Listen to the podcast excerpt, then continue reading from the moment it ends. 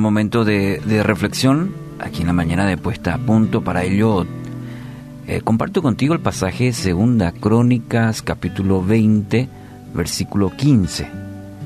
Dice la palabra, esto dice el Señor, no tengan miedo, no se desalienten por este poderoso ejército, porque la batalla no es de ustedes, sino de Dios. Bueno, para el contexto de, este pasaje, Judá estaba siendo eh, asediado por sus enemigos, Moab y Amón. Entonces el pueblo buscó, dice, a Dios en oración y con mucha fe en su palabra. Y en este contexto aparecen las palabras del profeta que leemos hoy. Era para el pueblo, diciendo, no tengan miedo, ni se desalienten porque la batalla no es de ustedes, sino de Dios.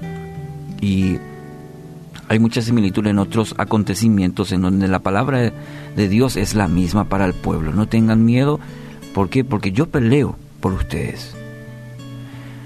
Quizás nosotros, o quizás vos no estés luchando con un ejército, pero sí todos enfrentamos luchas.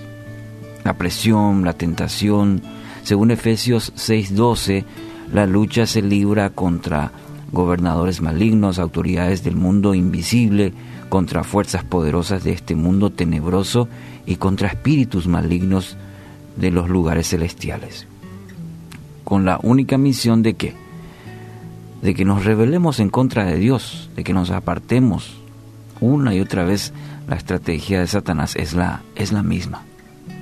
Entonces, es ahí donde debemos recordar cada día que como creyentes tenemos al Espíritu de Dios en nosotros.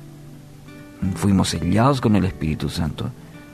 Entonces, si pedimos su ayuda, dice la promesa que Él peleará por nosotros. Y Dios siempre triunfa. ¿eh?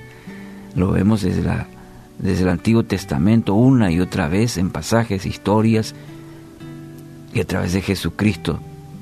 Dios siempre triunfa, siempre. Y esta es una garantía, eso debe motivar tu corazón. es la mejor garantía en la cual te puedes fundamentar, donde puedas fundamentar toda tu vida. Dios siempre triunfa. Y si eres hijo de Dios, Él es tu Padre. Y esa es una garantía para nosotros.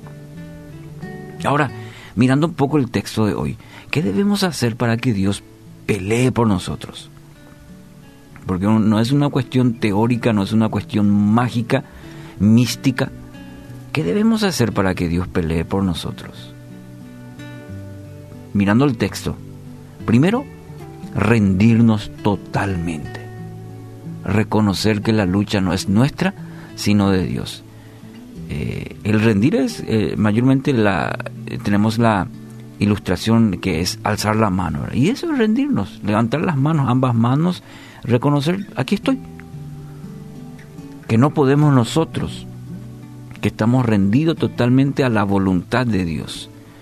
Eh, y el texto nos lleva, la palabra de Dios nos, nos lleva a eso, rendirnos, reconocer que nosotros no podemos.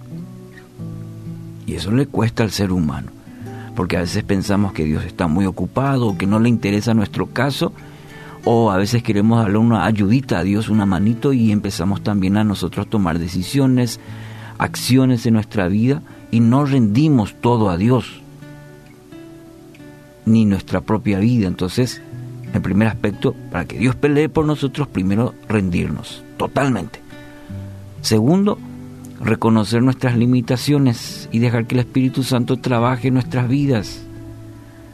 Eh, la conexión con el punto anterior, totalmente, es reconocer que nosotros no podemos y permitir que el Espíritu Santo haga su obra en nosotros.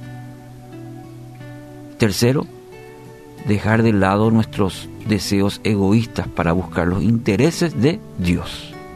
Para que Dios pelee por nosotros. ¿Qué dice Pablo? Es necesario que yo eh, mengüe para que, para que Él crezca. Entonces debemos dejar esos lados, ese lado egoísta para realmente buscar los intereses de Dios. Y ese es un ejercicio diario, constante, requiere esfuerzo, Y cuarto y último, pedir la ayuda de Dios en nuestras batallas diarias, en base a este texto. A veces vamos al, al, punto número cuatro, pedimos la, pedimos la ayuda de Dios, pero salteamos todo lo anterior, de rendirnos, de reconocer, de dejar de lado nuestros, nuestro yo. Entonces, cuando Dios pelea nuestras batallas, nuestras tribulaciones resultarán para nuestro provecho. Así dice la palabra, todas las cosas que hacen ayudan a bien para los que aman a Dios. La ventaja será nuestra, pero toda la gloria debe ser dada a Dios. Así que un texto breve, conciso, al punto.